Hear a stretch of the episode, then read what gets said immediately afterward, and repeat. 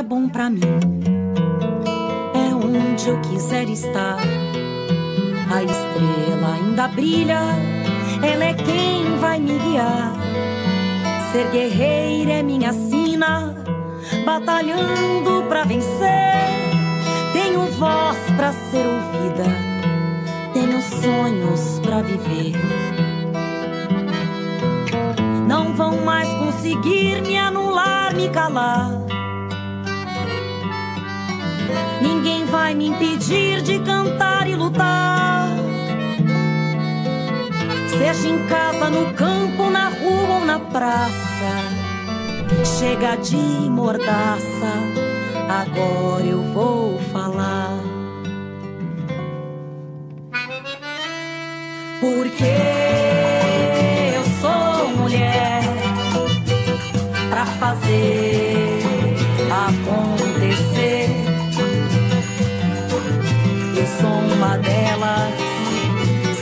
elas por elas, ocupando os espaços de poder. Nesta quinta-feira, no TV Elas por Elas Formação, você acompanha uma aula com a presidenta da Federação dos Trabalhadores Rurais, Agricultores e Agricultoras Familiares do Estado de Pernambuco, Cícera Nunes, e também com a educadora popular Célia Watanabe sobre o tema Terra para Todas.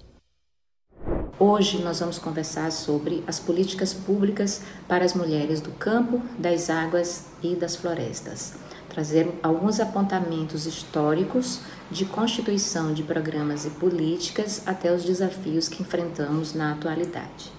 Para entendermos melhor esse tema, é necessário levarmos em consideração que vivemos em um país onde a diversidade impera. A diversidade dos povos, suas tradições, da cultura, da política, do modo de organização para produzir interação com a natureza das relações sociais que se estabelecem. Todas essas condicionantes por si já torna cada segmento singular. Do ponto de vista da organização das mulheres do campo das águas e das florestas, no entanto, importava e importa identificar o que as unifica, o que as une na luta. Um dos aspectos relevantes nesse sentido é a saída da invisibilidade é a luta pelo reconhecimento da sua condição de trabalhadora, da sua condição, da sua identidade de mulher rural. As mulheres que habitam o espaço urbano quase sempre se deslocam de suas residências para o seu local de trabalho, tendo bem delimitado esses dois espaços. No caso das mulheres do campo das águas e das florestas, o trabalho produtivo e o trabalho reprodutivo quase sempre acontecem no mesmo espaço, com um agravante. Na maioria das vezes, nenhum nem outro é considerado trabalho, agravando ainda mais a identificação, o reconhecimento da sua condição de trabalhadora, de mulher rural. Nós, nós somos 70% dos cooperados, somos 272 cooperados na Coopercook e 70% são mulheres. E assim, isso se deu é, também por, pelo fato da geração de renda, né? Por essas mulheres conseguirem coletar um umbu, coletar as frutas, transformar em produtos e conseguir comercializar. Então, isso foi o que de fato transformou a vida delas nas comunidades. Né? Então, nesse formato, né, a agricultura familiar tem um papel importantíssimo para a transformação da vida das mulheres. É, porque todo o processo de formação, toda a base é muito importante, mas se não tem uma garantia de renda para essas mulheres, infelizmente a gente não tem como manter é, esse empoderamento feminino. É quase que, que difícil, assim. Então, é, e o que contribui muito para que a, a, agricultura familiar se fortaleça são as políticas públicas, né? São é, é esse esse olhar do Estado né, esse olhar do governo para com a, a agricultura familiar e compreender de que é, de fato, uma parcela da sociedade é, que transforma a vida mesmo da, das pessoas. O longo processo de redemocratização do país no período durante e pós-ditadura militar contou efetivamente com a participação das mulheres rurais, das mulheres urbanas, sejam nas questões específicas de fortalecimento do seu segmento e do seu movimento social, sejam nas questões gerais, cuja pauta gravitava em torno da luta pelos direitos, pela ampliação dos direitos sociais, pelo direito à previdência, direito à sindicalização, da luta contra a fome, contra a pobreza, contra a caristia, contra o analfabetismo, da luta pela terra. É, esse, eu gostaria também de lembrar aqui que em 1986 é, nós elegemos a Assembleia Constituinte com a tarefa de escrever a Carta Magna, o que aconteceu e foi promulgada em outubro de 1988, e de lembrar que esse processo foi de intensa interlocução da sociedade civil com a Casa Legislativa. É, várias emendas populares foram apresentadas e muitas delas ultrapassaram a marca de um milhão de assinaturas. Essa década de 1980, ela tem essa marca dessa mobilização é, social intensa né, da, da população brasileira. Vários movimentos é, nacionalmente articulados surgiram ou ressurgiram nesse período. É, poderíamos citar aqui o MST, a CUT e o Movimento de Mulheres Trabalhadoras Rurais. É, nesse sentido, nos anos seguintes, vários outros movimentos com uma contribuição relevante histórica para a organização das mulheres também se constituíram. É o caso do MIXCB, Movimento Interestadual das Quebradeiras de Coco Babaçu, da CONAC, da Coordenação Nacional Quilombola, inclusive é bastante relevante trazer aqui a questão das mulheres quilombolas, porque elas têm uma contribuição muito grande é, a dar, tanto do ponto de vista organizativo, mas também do ponto de vista de como as comunidades quilombolas se organizam e o papel diferenciado é, das mulheres é, junto aos demais componentes das, desses espaços também o movimento de mulheres camponesas, o movimento de pequenos agricultores, o MPA, o movimento camponês popular, a FETRAF, enfim, um conjunto de movimentos que constituem esse processo e que muitas de vocês que nos acompanham aqui vão se identificar como participantes de um deles ou de articuladoras de um deles ou até mesmo muito próximas, né, e se aproximando, enfim. Eu acho que é é, do ponto de vista da organização histórica das mulheres, nós não poderíamos trazer nada que não fosse, é, é, que, que não tivesse essa marca é, da importância da organização nesses espaços. É, uma outra questão, e aí vai muito mais voltado para os movimentos gerais, é que mesmo as mulheres sendo tendo essa participação ativa afinal de contas, nós somos a metade da população brasileira e que, se olharmos para o campo, as águas e as florestas, representamos quase a metade, em torno de 47% das, da, dessa população é composta por mulheres, mas é, ainda é desvantajosa a questão da representatividade dos segmentos. As mulheres acabam ficando em um segundo plano né? E, mas esse cenário tem mudado. Né? Então, eu queria aqui é, relembrar né, e, e pontuar a importância que foi o Partido dos Trabalhadores iniciar o debate da participação das mulheres. Então, o final dessa década de 1980 e o começo da seguinte traz esse conteúdo para a agenda do partido. Então, em 1991, o PT aprovou a cota de 30% de participação das mulheres em todas as instâncias e em 2011 aprovou a sua paridade. É, isso traz um, isso é muito relevante porque influenciou que outros movimentos também o fizessem. Então, a Central Única dos Trabalhadores seguiu nesse caminhar e aprovou a cota de 30% em 1993 e aprovou a paridade um ano após o, o PT, ou seja, em, mil, em 2012. Vários outros movimentos, vários outros espaços também fizeram essa discussão, também aprovaram como um regramento de funcionamento da instância a participação das mulheres. Inclusive, boa parte dessas estruturas tem aí a sua secretaria de mulheres atuantes. Isso é importante a gente sempre trazer porque, de uma maneira geral, nós somos subrepresentadas. Então, se olharmos hoje para o Congresso Nacional, ocupamos apenas 15% das cadeiras. Então, a gente ainda tem um parlamento extremamente machista. E por isso é importante que as iniciativas como essa venham a fazer avançar a participação das mulheres em todos os espaços. Eu sou Cícera Nunes, eu sou agricultora familiar, eu moro no assentamento Poço do Serrote, que fica no município de Serra Talhada, no sertão de Pernambuco. E no Brasil, segundo o censo de 2017, existe a agropecuária né, em nosso país, é, quais 3,9 milhões são estabelecimentos familiares. Porém, a agricultura familiar ocupa apenas desses estabelecimentos 23% das terras agricultáveis no Brasil. Então, diante disso, demais é, percentuais dessas terras, 77% estão nas mãos do agronegócio em nosso país. Então, diante disso, nós somos a maioria da população que produz alimento, nós somos a maioria que estamos sustentando a alimentação na mesa brasileira, em torno do país aí de 70% da alimentação, mas quando se refere a estar em estabelecimentos rurais que ocupa a terra, que é um instrumento principal para a produção nossa,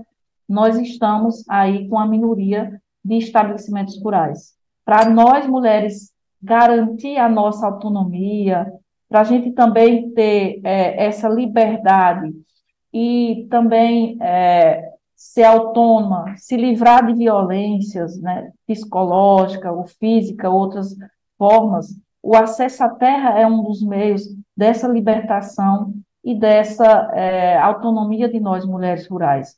Então, esse problema da concentração fundiária em nosso Brasil, é importante que é, buscamos algumas soluções, né? tanto na parte nós que somos de movimentos sociais, os sindicais, ou na parte social, de uma forma geral, a sociedade civil, buscar meios de dar democratização em nosso país.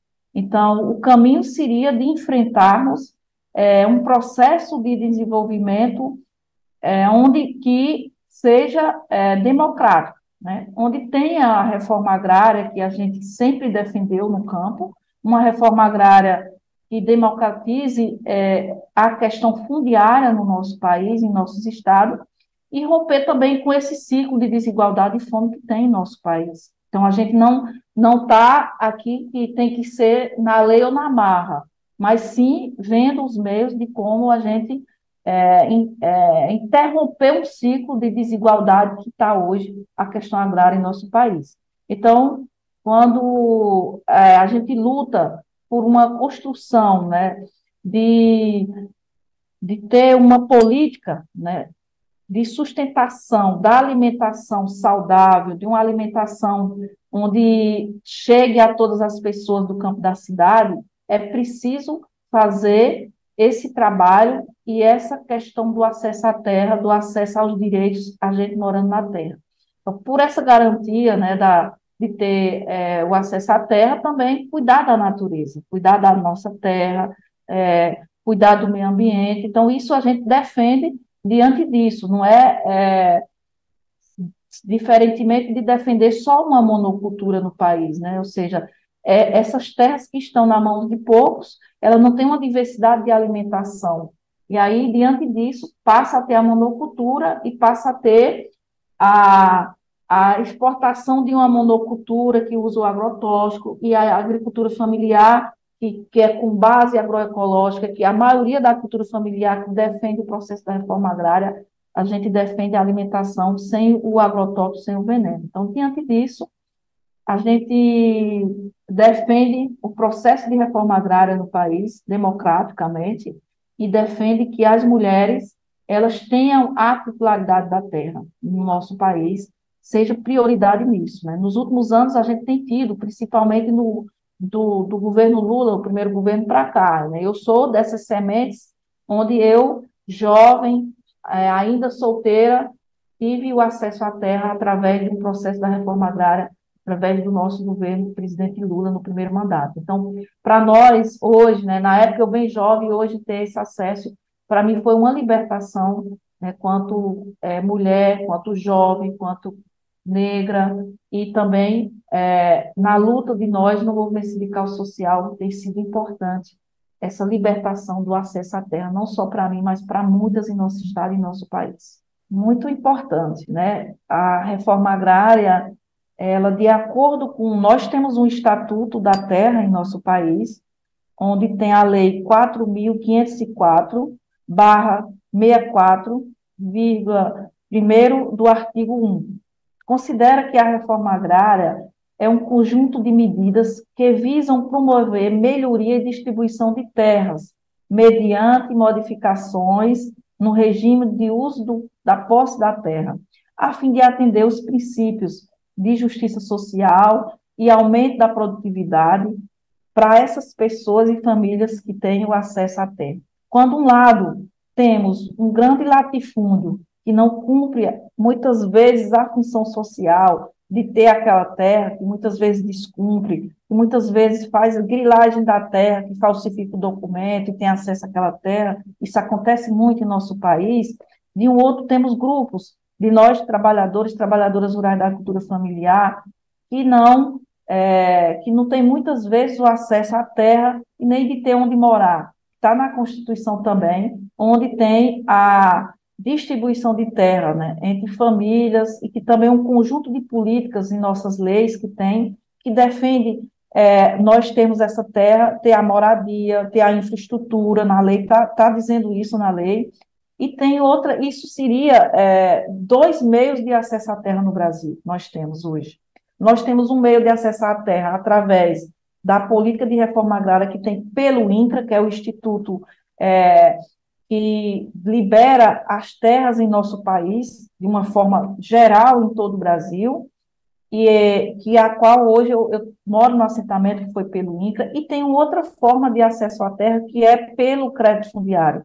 O crédito fundiário para quantidades menores de hectares de terras. Então, tem uma quantidade de hectares de terra que desapropria pelo INCRA, um número grande, e tem as menores que é pelo crédito fundiário, que é, um, é como se fosse um complemento da reforma agrária.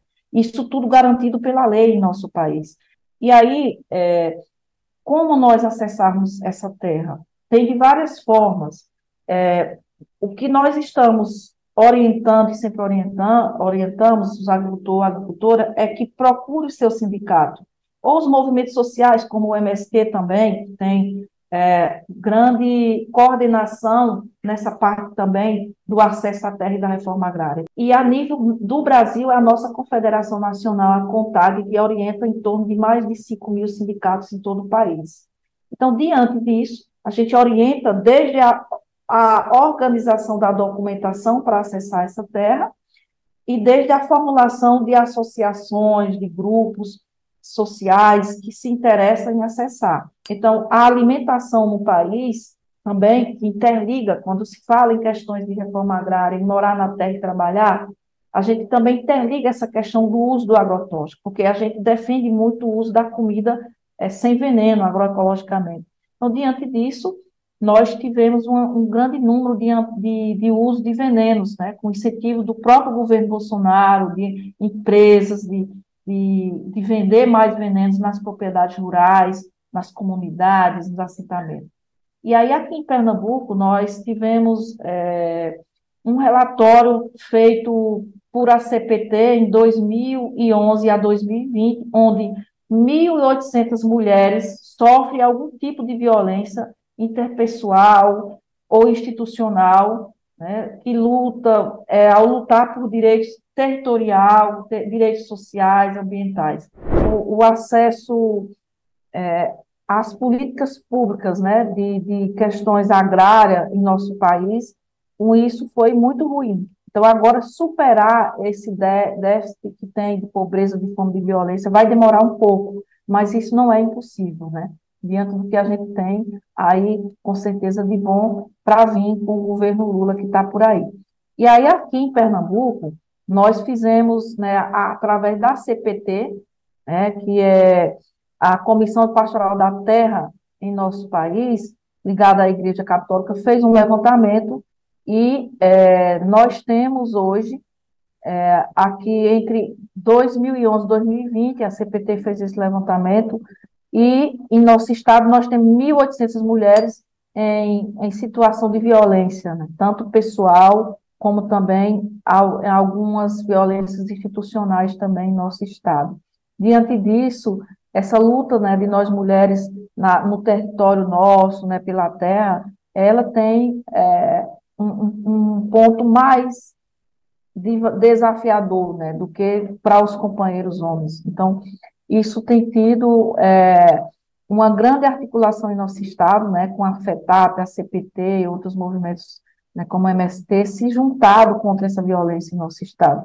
Outra é, forma também são ameaças. Né? O, recentemente, nós estamos com centenas de famílias a serem despejadas da, das terras onde estão morando em, é, em terras que é de usina falida, então centenas, centenas de famílias, em, em torno de mais de, é, de 15 engenhos no estado, que está na Mata Sul, na Mata Norte de Pernambuco, principalmente, e aí, quando se soma essas centenas de famílias, dá em torno de quase 15 mil pessoas que estão para ser despejadas por elas estar em terras que são hoje devedoras da União e terras devedoras do Estado de Pernambuco. E esses despejos, a gente tem tido aí na pandemia um decreto que proibiu o despejo, mas é, é, agora, nesse momento, né, nós estamos aqui num governo que está é, um pouco meio complicado no Estado, e nós estamos em negociação com o INCRA, em negociação aqui com os órgãos da, da questão agrária no Estado, para que essas famílias não sejam despejadas.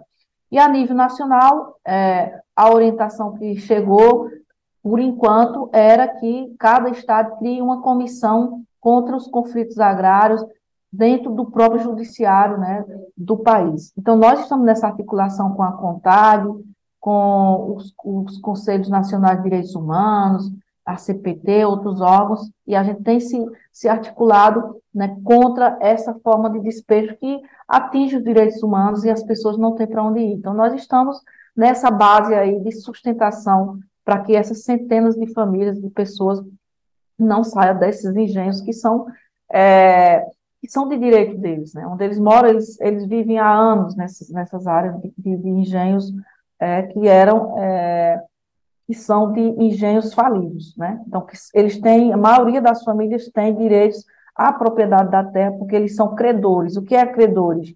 É que, como eles têm direitos a receber trabalhistas, e eles moram é, de pai, filho, neto na terra, então eles passam a ser credores e, e ter aquela terra como deles também. E nós estamos nessa luta aqui na questão de enfrentar os conflitos agrários, que muitos desses engenhos são de latifúndios que é, falsifica né, para ficar com a terra, leiloa, compra, é, faz forma de leilão com algum judiciário do, do, do Estado, né, para ter o acesso a essa terra de volta, mesmo ela falir. Então, nós estamos nesse enfrentamento até judiciário aqui em nosso Estado quanto a isso. Na outra questão da violência, ano passado, né, em 2022, tivemos o assassinato de Jonathan, que foi em uma área dessas, que são áreas é, que é, 76 famílias onde foi assassinado Jonatas Oliveira moram na área, que é o engenho Roncadorzinho, um engenho que é de massa falida, que como é, era na era Bolsonaro, nós não tivemos acesso aos dados do INCRA quanto o, o, o deveria à União Brasileira. Então, o INCRA negou essas, esses dados a gente na época, mas a Pernambuco, o estado de Pernambuco, o engenho Roncadorzinho só onde fica as famílias essas 76 famílias, deve 25 milhões é, ao estado de Pernambuco. Então, onde assassinou Jonatas, que foi o motivo do, do assassinato de Jonatas foi conflitos agrários, foi porque o pai de Jonatas é presidente da associação, é, o Giovanni Oliveira, e ele enfrenta o latifúndio e, e, orienta essas famílias a ficarem nessa, nessa, nesse engenho, nessa, nessa pequena parcela em torno de 700 hectares de terra onde eles estão.